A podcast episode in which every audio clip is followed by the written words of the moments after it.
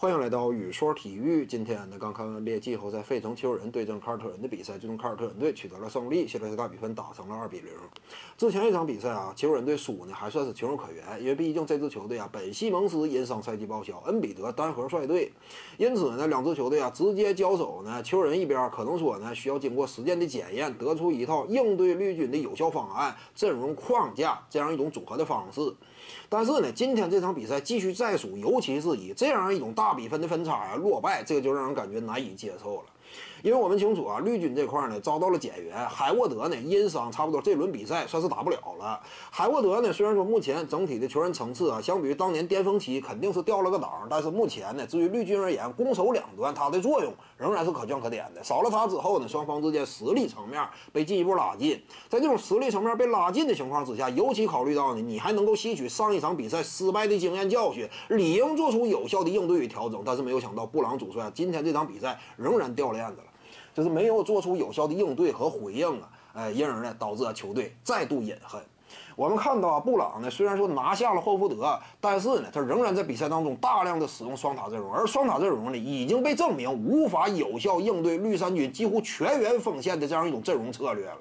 那既然说已经被印证失败，你为什么还要如此顽固的继续大量上双塔呢？就这两两场比赛看下来啊，基本上绿衫军呢他追分阶段基本上都是在。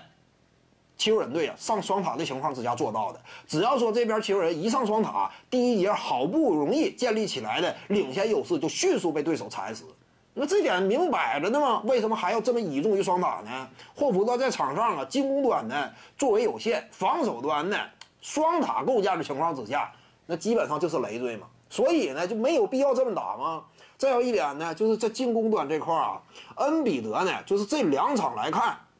因为第一节刚开始那会儿呢，通常绿衫军他的整体策略是试探性的防守，就是看一看恩比德今天他的进攻端整体感觉如何。如果说他手感爆棚的话，打的内线统治力尽显的话，那么这会儿呢，绿衫军他才会更多的采取收缩以及大量协防夹击的这样一种应对的方式。开局阶段通常是试探性的，而在试探性的阶段呢，这两场比赛恩比德开局都是不辱使命。尽显了自己内线的威力，差不多呢，一节比赛得分奔着二十分就去了，这样一种程度的表现之后呢，面对绿衫军啊，他有效的调整与应对，内线开始收缩，大量的协防夹击，能够看到场面上，基本上第一节前半段过了之后，恩比德只要说内线，尤其去两侧一接球啊，面对的差不多是一种什么样的情况呢？一个白色的，三个绿色的，就是对方呢已经严重。在压缩恩比德他的出手机会了。这种情况之下，如果说啊，七六人队阵容搭配上能够更加合理一些，能够上一些射手的话，比如说板凳席上坐着的七六人，目前队内啊差不多兼具呃进攻产量与效率最优质的一个三分射手科尔科马兹的话，那么就能够有效的消化球员，形成立体的进攻框架。恩比德在低位，他接球情况之下，或者说哪怕是要位情况之下，形成的对于对方防守阵线的压缩，为外线创造的机会，如果你不配合上有效的射手，那么这会儿就会出现一种什么样的局面？也就是这两场比赛球人大量出现的局面。恩比德呀，已经形成这样一种对于对方阵型的压压缩了，但是外线这块呢，上的人呢？整体层次不太行，就是远射这块呢，明显信心不是很十足。什么样的球员信心十足？有产量、有效率的三分射手，他们往往信心十足。只要说出现机会，毫不犹豫，立刻就能给予回应。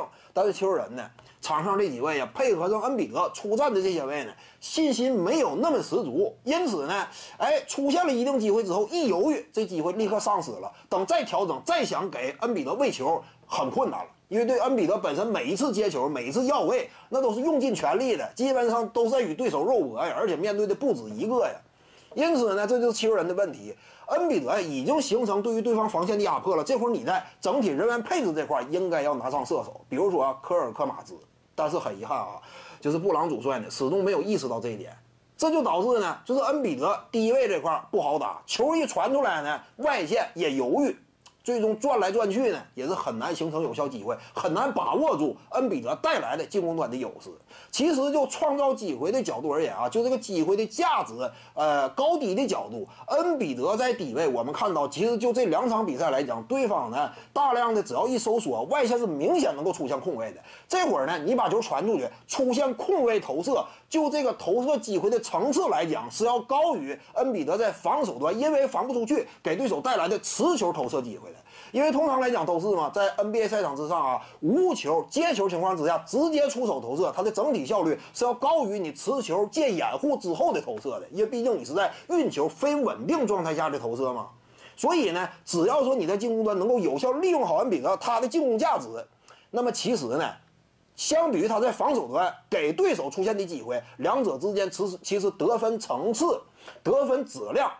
这样一种机会的高低是有差别的。你完全可以利用这点，依旧拿下比赛。但是很遗憾啊，布朗主帅呢没有有效利用利用这点。科尔克马兹呢，第三节末段才获得出场机会，并且呢，大量跟谁搭档？跟霍福德搭档，这就毫无作用了。所以呢，我感觉啊，这个布朗主帅呢，在费城球人呐，这个执掌帅印这么多年，一直以来毫无作为。他算是马刺系出产的，曾经跟过波维奇的这些主教练当中呢，这是表现呢极其惨淡的一位。我感觉呢，这组系列赛打到目前为止啊，球人队啊取胜的希望已经比较渺茫了，因为零比二大比分落后啊，七场四胜制这种赛制的情况之下，很难完成翻盘了。布朗主帅呢，我认为难辞其咎啊。接下来呢，我感觉啊，差不多距离下课不算太远了。本期呢，就跟你各位聊这。如果你喜欢本视频呢，点击屏幕右下角订阅。咱们下期再见。徐静宇的八堂表达课在喜马拉雅平台已经同步上线了，在专辑页面下您就可以找到它了。